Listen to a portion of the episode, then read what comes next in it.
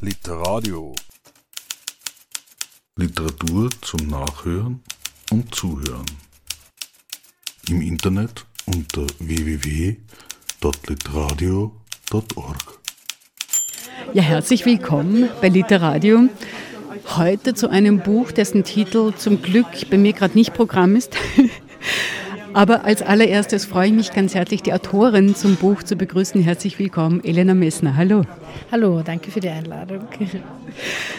Nachträglich erstmal alles Gute zum Theodor Körner Preis, den du 2022 verliehen bekommen hast, nämlich genau für das Buch, über das wir heute reden möchten. Damals aber noch unter dem Titel Außer Kraft.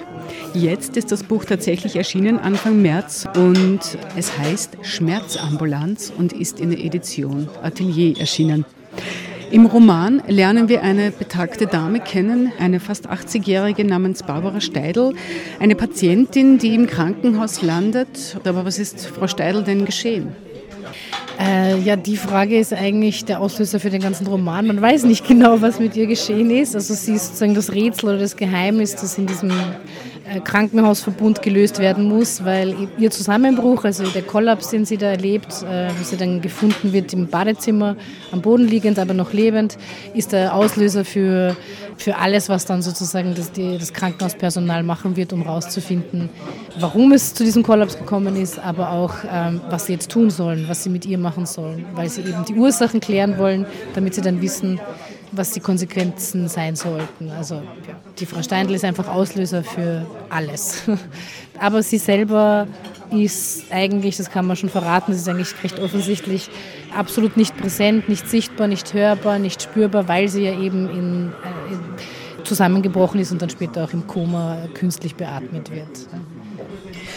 Wir treten im Roman zu einem Zeitpunkt quasi ins Krankenhaus, wo eben Frau Steidl im Krankenhaus zusammenbricht. Sie hat einen Kollaps, wird von der Putzfrau gefunden und dann entbrennt quasi ein fachlicher Streit darum, welche Behandlung denn für sie jetzt die geeignetste wäre.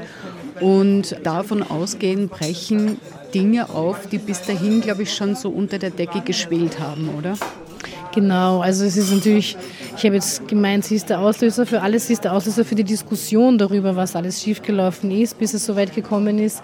Aber sie ist natürlich nicht der Auslöser für das, was schiefgegangen ist. Das ist ja schon äh, ein Prozess von Jahren, wenn nicht Jahrzehnten, wie es sich dann herausstellt, äh, wie da sozusagen eine langsame, würde ich sagen, äh, Zerstörung oder zumindest irgendwie ein, ein ständiges Kratzen an einem stabilen Sozialsystem und Gesundheitssystem sichtbar wird durch das, was das Krankenhauspersonal eben dann diskutieren muss, in dem konkreten Fall. Und diese schwelenden Konflikte einerseits, aber auch diese Probleme, die sich da über Jahre und Jahrzehnte angesammelt haben, egal ob es jetzt die Frage der Pflege betrifft oder eben die, den, äh, den Personalmangel insgesamt oder eben ökonomische Zwänge, die auftauchen, wo man merkt, äh, bestimmte Dinge sollte man tun, kann sie aber nicht tun, andere muss man tun, damit sich die Sachen noch rentieren in diesem System, das wirtschaftlich gedacht ist. Also all diese Dinge kommen Stück für Stück so ein bisschen zum Vorschein und all die Zeit über liegt die Patientin im Koma und ist so eine Art, ich würde fast sagen, so ein, ja, ein Phantom, das über allem drüber liegt und uns sozusagen äh, die Dringlichkeit der Sache noch einmal in einer Person oder in einem Menschenleben zeigt. Dass es nicht nur Strukturen sind, sondern auch Menschen, die halt da irgendwie betroffen sind von dem, was da los ist. Ja. Ich habe ehrlich gesagt immer so ein bisschen das Gefühl gehabt, das österreichische Gesundheitssystem gerade auch so in Relation zu anderen Ländern in der Nachbarschaft und so weiter ist noch relativ gut aufgestellt. Liegt vielleicht auch an der Größe des Landes, muss man fairerweise sagen. Aber was hat sich so in den letzten Jahren so massiv verändert? Ein paar Dinge hast du ja schon angesprochen, aber was sind so die Grundveränderungen, die dazu geführt haben, dass man momentan den Eindruck gewinnt, nicht nur in deinem Roman ganz klar, sondern auch wenn man die Nachrichten verfolgt, dass da etwas schief läuft. Ich glaube nicht, dass das nur ein jetziges äh, Phänomen oder Problem ist. Ich glaube, das geht bis in die 90er Jahre oder vor allem in die 90er Jahre zurück mit dem großen Turn, mit dem, sagen wir mal, mit dem Abbau des Sozialsystems, mit der Neoliberalisierung von, von öffentlichen Gesundheitswesen auch. Was der Unterschied, glaube ich, zu vielen Nachbarländern, sage ich jetzt mal von Österreich, ist, ist oder überhaupt europäischen, auch sage ich mal, westlich-kapitalistischen Ländern ist, ist, dass es trotzdem in Österreich nie diesen starken Privatisierungs-, kompletten Privatisierungsschub im Gesundheitswesen gegeben hat. Das heißt, im Unterschied zum Beispiel zu Spanien, Italien oder auch teilweise Deutschland ist ja noch vieles in öffentlicher Hand und das Gesundheitswesen noch sehr stark in öffentlicher Hand. Und ich glaube, das, was wir jetzt erleben, ist die Folgen dessen, wie das öffentliche Gesundheitswesen trotzdem durch durchseucht, würde ich jetzt fast sagen, obwohl es durch Corona jetzt ein schwieriges Wort ist, aber durchseucht wurde von Privatisierungstendenzen. Aber es ist nie komplett privatisiert worden. Also Privatkrankenhäuser gibt es natürlich, aber das ist eine andere Frage. Aber es gibt ein öffentliches Gesundheitssystem. Und dieses wird aber ständig unterwandert von eben neoliberalen Gedankengut oder wirtschaftlichem oder ökonomischen Gewinndenken oder eben dem Problem der Finanzierung einfach. Ja. Wie kann sich der Staat das noch leisten? Und das ist, glaube ich, das Spezifische an Österreich. Weil eine Sache ist, sozusagen sich anzuschauen, was ist in Spanien zum Beispiel, wenn man sich die Wirtschaftskrise ansieht, was ist da zum Vorschein gekommen, wie wurde da Gesundheit behandelt, was heißt privatisiertes Gesundheitswesen, wo der Staat schon komplett versagt hat, meiner Meinung nach. Und im Unterschied dazu gibt es ja hier noch, also in Österreich und in dem Fall jetzt auch in meinem Roman, gibt es ja noch die öffentliche Hand, die grundsätzlich Krankenhäuser betreibt. Und ich glaube, dieses Bröckeln dieser, dieser, dieser staatlichen oder öffentlichen oder auch einfach kollektiv gedachten gemeinschaftlichen Gesundheitsversorgung, das ist äh, das, was durch Corona noch mal ein bisschen stärker hervorgekommen ist, weil der Druck größer wurde auf die Krankenhäuser und jetzt haben wir halt gemerkt, dass das doch nicht so stabil ist, wie wir vielleicht gedacht hätten. Man merkt, finde ich auch, was in deinem Roman ja auch deutlich hervortritt, ist diese Strukturierung in einem Krankenhaus, diese Ausdifferenzierung zwischen einzelnen Bereichen, diese hierarchischen Verhältnisse zwischen diesen Bereichen externe Firmen, die bestimmte Services liefern, aber interne Entscheidungsträger. Natürlich gibt es ein Management, das völlig losgelöst vom Tagesbetrieb agiert und so weiter. Und es geht auch ganz viel um Abhängigkeiten, es geht um Machtverteilung und so weiter. Wie recherchiert man oder ist das etwas, was man nachvollziehen kann, wenn man sich einfach mit der Materie von außen auseinandersetzt?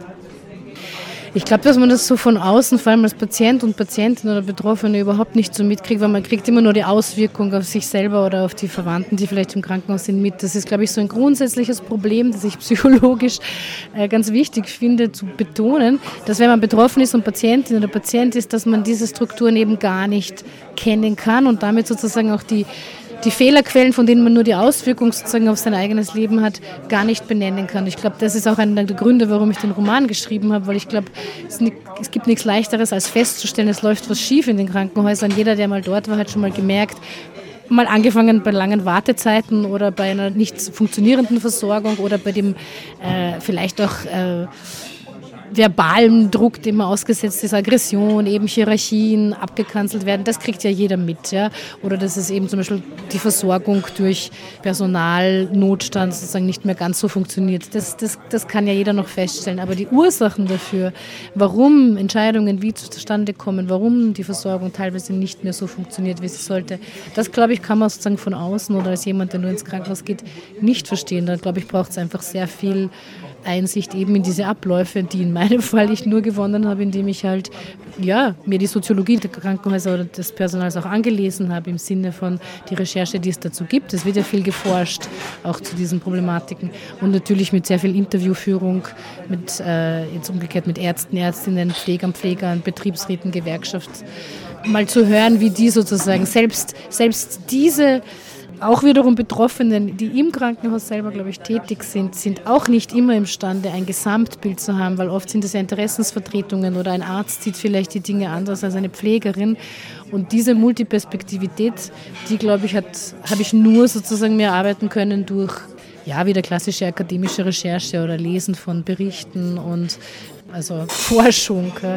Das dann wiederum in eine Geschichte oder in Literatur zu verpacken, war, bedeutet natürlich, dass man teilweise abweichen muss von, von, von einem strikten von einem strikten Realitätsversprechen. Also nicht alles, was in meinem Roman erzählt wird, ist natürlich Realität. Das muss ich, glaube ich, gar nicht dazu sagen. Ja. Manches ist überspitzt, manches ist leicht satirisch, äh, manches ist so auf den Punkt gebracht, dass es wahrscheinlich in seltenen Fällen stimmt. Manches ist so alltäglich, dass es banalisiert wird in meinem Roman, aber es ist viel präsenter im Alltag. Also es ist jetzt kein Abbild der Realität sozusagen, aber hinter all dem steht schon sehr viel Recherche und, äh, und quasi meine eigene Forschung im Sinne von mir anlesen, was geforscht wurde über Krankenhäuser, Spitäler im 21. Jahrhundert. Es gibt dann schon ein paar sehr, also anhand der Protagonisten muss man sagen, oder der Personen, die man da so kennenlernt, spürt man dann schon, dass es auch so zwei Seiten gibt oder zwei Möglichkeiten, diese Jobs zu machen, egal ob man jetzt eine Ärztin ist oder ein Pfleger. Es gibt quasi die Möglichkeit, diesen Job wirklich zu machen, mit einer gewissen Leidenschaft, mit einem Wissen darum, worum es hier geht. Immerhin reden wir von kranken Menschen, die da hinkommen, um Hilfe zu suchen, die Hilfe wollen und die darauf hoffen und darauf vertrauen, auch entsprechend behandelt zu werden. Und auf der anderen Seite aber die, die wissen, äh, das ist jetzt ein Job und äh, ich muss jetzt fressen, was da kommt, weil äh, mein Job ist eh schon prekär und gekündigt wird auch schnell und so weiter. Und das, selbst das betrifft auch die Ärztinnenschaft. Man möchte meinen, das ist jetzt nur zum Beispiel bei den Putzfrauen oder, äh, oder bei den Pflegern so, aber so ist es eben nicht. Ja, ja ich meine, das ist, glaube ich, etwas, was jetzt keine neue Erkenntnis ist, aber die ich versucht habe natürlich darzustellen, dass, der, dass die Frage der Arbeitsbedingungen natürlich eine total dringende ist bei der Frage, wenn man jetzt in, in der Pflege oder im, medizinischen Personal sich umschaut. Ich meine, je nachdem, was da für Arbeitsbedingungen vorherrschen, so ist dann, dementsprechend ist dann auch die Versorgung, weil wenn du jemanden ständig eben in prekäre Situationen bringst, der nicht weiß, bin ich morgen da eingeteilt oder dort, bin ich auf der Klinik oder hier, habe ich überhaupt einen fixen Job, äh, werde ich entsprechend entlohnt und so weiter, kann ich mich dann überhaupt noch solidarisch mit Patienten und Patientinnen befassen, kann ich mich wirklich auf Geschichten einlassen, kann ich Menschen kennenlernen wollen, habe ich die Zeit dazu, dazu? Habe ich die eigene psychologische Bedingtheit überhaupt sozusagen emotional mich zu involvieren oder weiß ich, dass ich vielleicht in zwei Monaten nicht mehr da bin? Also, dass die Arbeitsbedingungen sozusagen äh, ja, auch die Grundbedingung für Empathie sind. Du kannst nicht empathisch und solidarisch sein, wenn man es dir verunmöglicht. Und das eben finde ich auch, finde ich jetzt einen interessanten Aspekt in der Frage sozusagen, dass das nicht begrenzt ist auf die ohnehin schon prekären Jobs, weil die gibt es sowieso eben Putzkräfte oder eben die Pflege, die sozusagen hierarchisch niederstehend behandelt wird, bis hin zur Physiotherapie, die dann vielleicht nur stundenweise kommt und so, sondern dass es eben auch die Ärzteschaft betrifft, ja, dass es sozusagen durch dieses Bröckeln eines stabilen, sozusagen in sich gefestigten Systems. Das gibt es nicht mehr. Das heißt, die Menschen fluktuieren ja auch in ihren Arbeitsplätzen und müssen sich immer überlegen, ob sie nicht sowieso auch gehen wollen, weil das nicht mehr für sie, also der Ärztemangel ist ja auch ein großes Thema. Ja? Äh, und die Abwanderung von Ärzten an, in Krankenhäuser, wo es halt bessere Arbeitsbedingungen gibt, oder die Abwanderung von Spitalsärzten in die Niederlassung, das sind ja alles Fakten. Oder genau raus, weg aus Österreich irgendwo hin. Genau, also das sind ja alles Fakten. Also das gibt das ist jetzt nichts, was ich erfunden habe. Ja? Also, und da, dafür gibt es eben auch Gründe. Und die zu erzählen, also diese Verbindung von wie sozial bedingt und wie psychologisch bedingt ist überhaupt noch eine, äh, ist, ist die Figur noch. Also warum wird Nähe verunmöglicht, die Nähe auch zwischen Ärzteschaft und Patienten. Ja. Und dieses moralische Dilemma wird im Roman dadurch auch sehr präsent, weil eben die stationsführende Ärztin zu diesem Zeitpunkt äh, in Streit gerät mit einem anderen Arzt, wo, um, um die Art und Weise der Behandlung unserer Klassepatientin, muss man sagen, Barbara Steidl. Und äh, sie vermutet sogar Fehler in der Behandlung dahinter und um das zu klären, ruft sie ein Eth oder möchte sie ein Ethikkonzil abhalten und äh, setzt das quasi in Gang und das findet dann auch statt in Form einer Befragung. Solche Ethikkonzile, wie auch eine Figur im Roman sagt, sind aber eigentlich oder die Figur sagt, eigentlich ist das ein Ausdruck von Hilflosigkeit des Systems. Wie siehst du das? Also grundsätzlich halte ich das nicht für Hilflosigkeit. Ich halte es noch für einen Versuch, äh, überhaupt irgendwie in einer Situation, die eben schon sehr stark, also alle sind schon stark unter Druck und nehmen sich jetzt, es geht um eine Stunde, es geht um eine Stunde, reden wir eine Stunde lang über die Patientin und mehr geht es eigentlich nicht. Mein Roman sollte auch in ungefähr eineinhalb Stunden durchzulesen sein, so ist er konzipiert. Also man ist da ein bis eineinhalb Stunden mit diesem Personal, das eben ein Ethikkonzil einruft, was eigentlich in, in, in, in einem Fall, wo es eventuell um Leben oder Tod geht, ja Standard sein sollte. Also dass sich alle Betroffenen, alle Beteiligten zusammensetzen und überlegen, was glauben wir alle gemeinsam gemeinsam ist das Beste. Dass es überhaupt zu diesem Ethikkonzil fast nicht kommt, ist schon ein Problem. Ja? Also dass das fast schon verhindert wird im Vorfeld, dass das alle seltsam finden, warum überhaupt jetzt diese, also braucht es ja gar nicht. Ja? Also dieses sich wieder Zeit nehmen müssen, braucht wieder einen Rahmen und das ist das Ethikkonzil. Insofern finde ich, es ist nicht Ausdruck von Hilflosigkeit, es ist äh, Ausdruck von etwas sehr Wichtigem, was halt immer mehr verloren gehen würde, wenn nur noch sozusagen Effizienz zählt ja, dass die Figuren selber das sozusagen nicht gut finden, hat damit zu tun, dass sie keine Zeit dafür haben, was wiederum zurückzuführen ist auf die Frage, sie haben alle ohnehin schon Zeitdruck und fragen sich, warum sollen wir jetzt Zeit verschwenden? Wir haben ja alle Dokumente über die, über die äh, jetzt in dem Fall kollabierte Frau Steindl und so. Wir wissen ja schon, was sie hat, warum. Ja.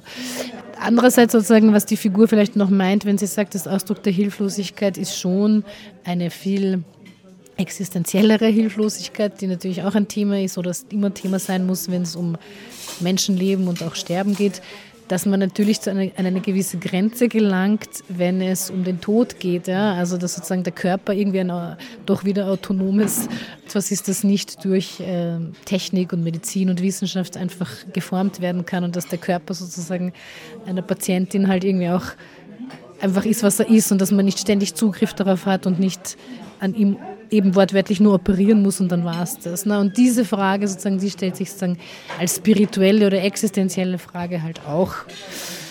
Also quasi die Frau Steindl als, als wird dann fast äh, zum Objekt gemacht, so quasi wird sie jetzt operiert oder nicht.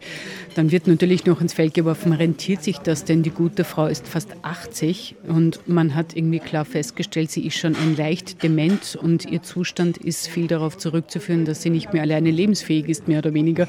Und dann soll man noch eine teure Operation machen. Ein Operateur sieht das natürlich ganz anders schnell, schnell her mit dem Körper. Also wirklich so eine, so eine Objektwerdung der Patientinnen und Patienten. In dem Fall, was natürlich klar eine Rechnung dahinter liegt, irgendwie. Ähm, Im Roman, was ich ja sehr beeindruckend fand, in Form dieser, dieser Ampel, die da installiert wurde vom Management auf den Rechnen der Stationen, wo ganz klar ist, ab welchem Zeitpunkt die Behandlung eines Patienten, einer Patientin nicht mehr rentabel ist. Ja, das ist übrigens nicht Satire und nicht Übertreibung. Das ist, äh, findet tatsächlich statt. Allerdings in deutschen Krankenhäusern möchte ich hinzufügen. Das habe ich in österreichischen Krankenhäusern noch nicht gefunden. Aber gut, mein Krankenhaus ist ja abstrakt sozusagen irgendwo im deutschsprachigen Raum angesiedelt. Ja, also Objektwerdung und eben Entmenschlichung ist genau das Thema und das passiert mit den Figuren insgesamt. Das passiert aber vor allem mit dem Körper oder mit der Person Steindl, also mit der Patientin, aber es passiert im Grunde ja auch mit allen anderen Figuren. Dieses, äh, was wir immer so in dem Radl drinstecken und einfach nur noch funktionieren nennen. Also alle werden gewissermaßen nur noch sozusagen auf diese Rentabilität und Effizienzfragen reduziert werden darauf reduziert und kämpfen eben. Das ist dann, glaube ich, der Unterschied. Meine Figuren teilen sich auf in die, die noch dagegen kämpfen und die, die nicht dagegen kämpfen. Und da kommt sozusagen dann wieder ein, ein Rest an Authentizität oder an, an, an Persönlichkeit der Figuren zum Vorschein, wie sie sich gegenüber diesem Druck verhalten, ob sie überhaupt noch sozusagen Kampfbereitschaft haben oder widerständig sein wollen und Wege suchen, eben egal wie hilflos die wirken mögen, zu kämpfen. Wenn man dann aber das, den gesamten Roman ansieht, ist er natürlich ist eine sehr große Skepsis gegenüber gegenüber dem gesamten System da sozusagen und die Figuren innerhalb des Systems werden also ich würde mal sagen, mein, mein Roman, letztendlich geht es oft nicht mehr um das, was die Figuren versucht haben äh, zu leisten. Es wird dann sozusagen auf eine noch größere oder höhere, es wird nochmal potenziert, das Problem, wo man merkt, dass, dass es vielleicht doch nochmal um was anderes geht, als nur die Frage, ob jetzt die einzelne Patientin und der einzelne Arzt und die Ärztin miteinander gut interagiert haben. Es wird sozusagen nochmal nochmal abstrahiert oder die, das Grundproblem noch einmal verstärkt oder extremisiert. Und insofern sozusagen ist, ja, das, das Objektwerden ist nochmal verstärkt am Ende, würde ich sagen. Also am Ende sind sozusagen alle nur noch Objekte oder werden nur noch verschoben wie Schachfiguren oder haben sozusagen keine, keine, ja, keine autarke oder keine authentische keine Fähigkeit mehr, sie selbst zu sein. Ja? Also keine Individualität, könnte man auch sagen. Und das ist literarisch halt etwas, was man leichter äh, durch, durch eben diese künstlerischen Mittel anders erzählen kann, als, glaube ich, in einer wissenschaftlichen Analyse. Ja. Du wärst ja nicht du als Autorin, wenn du das Feld nicht auch ein bisschen aufmachen würdest und quasi aus dem Krankenhaus hinausschauen würdest, wo denn die Abhängigkeiten sich so verzweigen. Und da zeigst du auch auf, wie stark abhängig es auch ist von den Pharmaziebetrieben, von denen, die die, die Instrumente herstellen und so weiter. Und dass es da einfach ein wirtschaftliches Netzwerk oder wirtschaftliche Verflechtungen gibt, wo, wo es wirklich nur mehr um, um pure Gewinne geht und nicht mehr darum, welche Kernaufgabe Krankenhäuser denn eigentlich eigentlich haben? Ja, also das wäre einer dieser Punkte, wo man sagt, also die Figuren, so sehr ich sie versucht habe, noch mit Individualität oder mit irgendeinem authentischen Sprechen oder mit irgendeiner Psychologie auszustatten, letztendlich sozusagen sind sie so in diesem globalen äh, Gesundheitswesen äh, eigentlich nicht einmal mehr, also nicht einmal mehr Objekte, ja, weil sie schon so klein werden, wenn man so rauszoomt und sich das von den, den, den Globus irgendwie von oben ansieht, dann sind die ja kaum noch sichtbar. Ja. Und das wäre zum Beispiel die Frage der der globalen Pharmaproduktion. Also wie kommen überhaupt Medikamente noch zu uns und was passiert dann eben zum Beispiel, was war in Corona los, was ist passiert, ja genau. Also allein die Impfstoffe, zu wem kommen die noch, zu wem nicht, wie kann man noch dagegen steuern, wie kann man überhaupt Menschen noch versorgen. Eben, also das sind keine Fragen mehr, die in einem Krankenhaus gelöst werden können, aber das Krankenhaus ist immer direkt davon betroffen.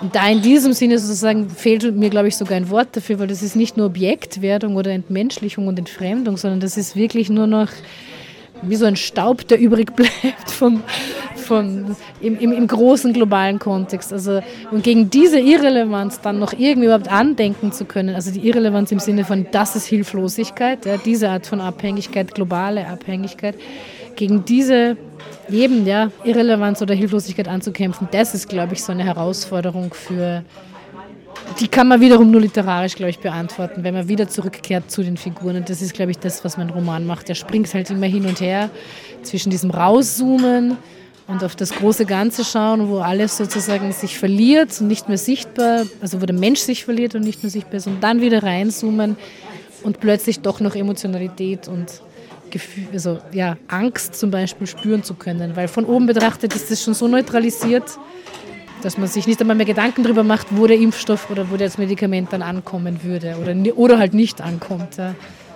Worüber ich auch nachgedacht habe, war so die Ausbildung von, von Ärzte, Ärztinnen, aber auch die Ausbildung von Pflegepersonal beispielsweise, weil Corona hat ja nicht nur gezeigt, wie prekär und anstrengend die Bedingungen sind, unter, diesen, unter denen diese Menschen, diese systemrelevanten Menschen quasi arbeiten im Krankenhausbetrieb, sondern es hat auch gezeigt beispielsweise, wie wichtig und essentiell nicht nur im Umgang mit kranken Menschen sowas wie Berührungen sind sowas wie Gespräche sind.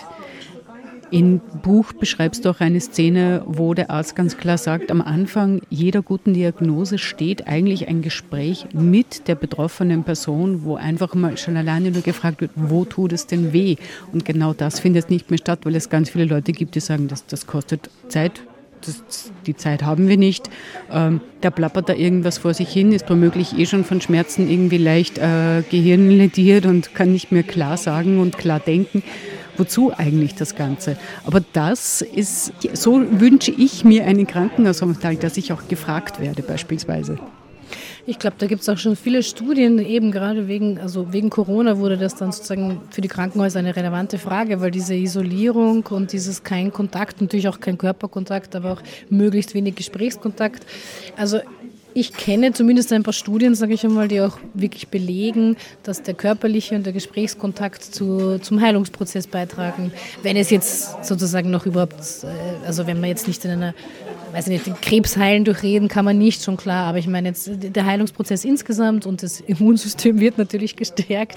Das sind fast schon Banalitäten durch Nähe, durch Kontakt. Ja.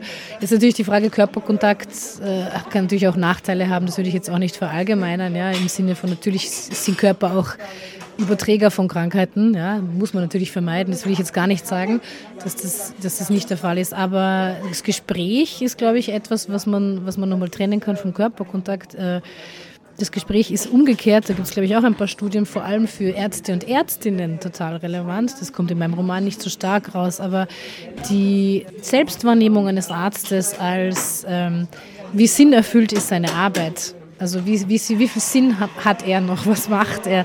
Ist das gut oder schlecht? Bin ich gerne Arzt oder Ärztin? Die hat ganz viel mit dem zu tun, wie viel Gesprächskontakt man hat. Und bei der Pflege noch viel mehr. Also die Pflege sozusagen, die das Gefühl hat, sie kann ihre Empathie gespiegelt in der Empathie sozusagen der Patientin des Patienten. Wie wird umgegangen miteinander? Wird gesprochen? Gibt es den alltäglichen Kontakt noch? Zum Beispiel für die Pflege ganz wichtig, ob man sozusagen ähm, sich dann noch äh, sozial anerkannt fühlt und emotional zu Hause fühlt. Also das geht wieder eher in die Arbeitsbedingungsfrage. Ja. Wenn man dafür keine Zeit hat, dann gibt es zum Beispiel ein paar Studien, die beweisen, dass man viel mehr depressionsanfällig ist in der Pflege oder Also dass man dann seinen Beruf nicht mehr wichtig findet und ihn auch wechselt. Also ja, ohne Gespräch im Krankenhaus ist sowieso geht im Grunde gar nicht, aber es wird halt oft vieles durch Technik gesetzt. Auch natürlich wieder Vorteile. Ich will jetzt auch nicht sagen, dass man alles äh, stundenlang besprechen muss, wenn man es, äh, wenn man schon behandeln könnte. Sozusagen. Aber ja, die Isolation und die Isolationsspirale ist ein Problem äh, in Krankenhäusern. Ja.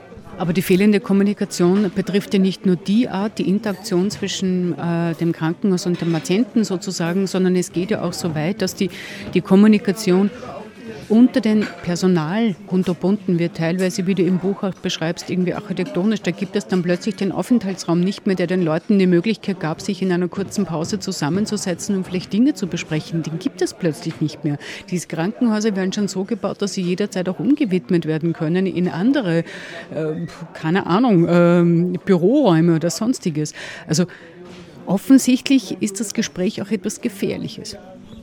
Das Gespräch ist auf jeden Fall zeitintensiv und insofern nicht kosteneffizient. Und das ist, glaube ich, das Problem mit dieser gewinnorientierten oder eben effizienzorientierten Denkweise. Ne? Also ähm, ich, ich finde, das ist auch alles wieder verankert. Also nehmen wir mal eine Pflegerin oder eine Ärztin, die kein Gespräch mehr mit der Patientin und dem Patienten führt und nicht mehr mit Kollegen und Kolleginnen redet, die wird eben ein Isolationsgefühl entwickeln und wird früher oder später irgendeine Art sozialer Depression daraus entwickeln, weil man so auch einfach nicht leben kann. Es gibt einfach Jobs, die machen kaputt. In meinem Buch sind es zum Beispiel dann auch die Wäscherinnen, die in irgendwelchen Katakomben der Klinik oder irgendwo in Vororten einfach nur noch sozusagen selber zur Maschine werden. Das ist ja auch jetzt nichts Neues. Also das isoliert werden von, von anderen Menschen und seinen eigenen Job dann nicht mehr relevant finden können, weil du kein Feedback bekommst, weil du kein Gegenüber mehr spürst, ist nicht unbedingt förderlich für sowohl für, für die Person selbst als auch für die Arbeit, die dann da gemacht wird.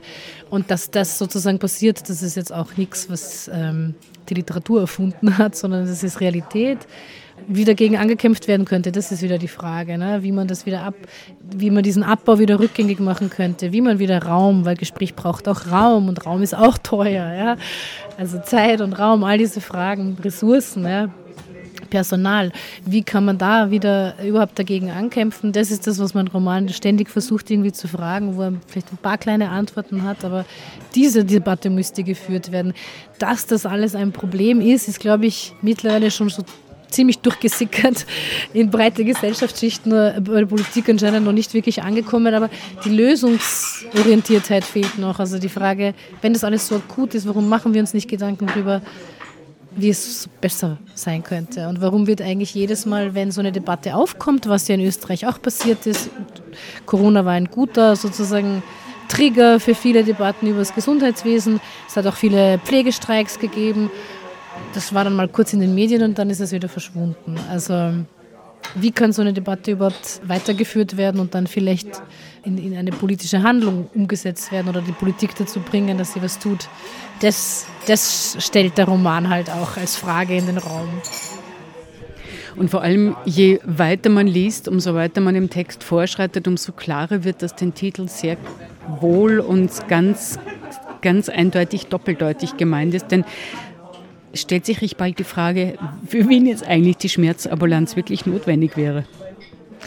Ja, und der Titel ist insofern, darum habe ich mich dann noch für ihn entschieden. Ich finde, Außer Kraft war ja auch kein schlechter Arbeitstitel, weil das Außer Kraft setzen von, von, von einem doch funktionierenden System oder Außer Kraft setzen von Empathie zum Beispiel war eigentlich mein Hintergrund. Aber Schmerzambulanz, ich meine, da ist der Schmerz, ja, der ist was Negatives. Die Ambulanz würde eigentlich bedeuten, man heilt diesen Schmerz. Ja. Man kann ihn auch noch ambulant behandeln.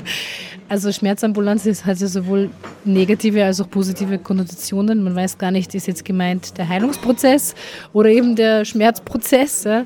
Äh, was ist es ja und für wen ist diese Schmerzambulanz? Ne? Was ist das? Das ist halt auch vor allem die Sehnsucht nach einem Raum. Also für die Figuren in meinem Roman ist es die Sehnsucht nach einem Raum und nach einer Struktur, in der sie eben Schmerz behandeln könnten. Ne?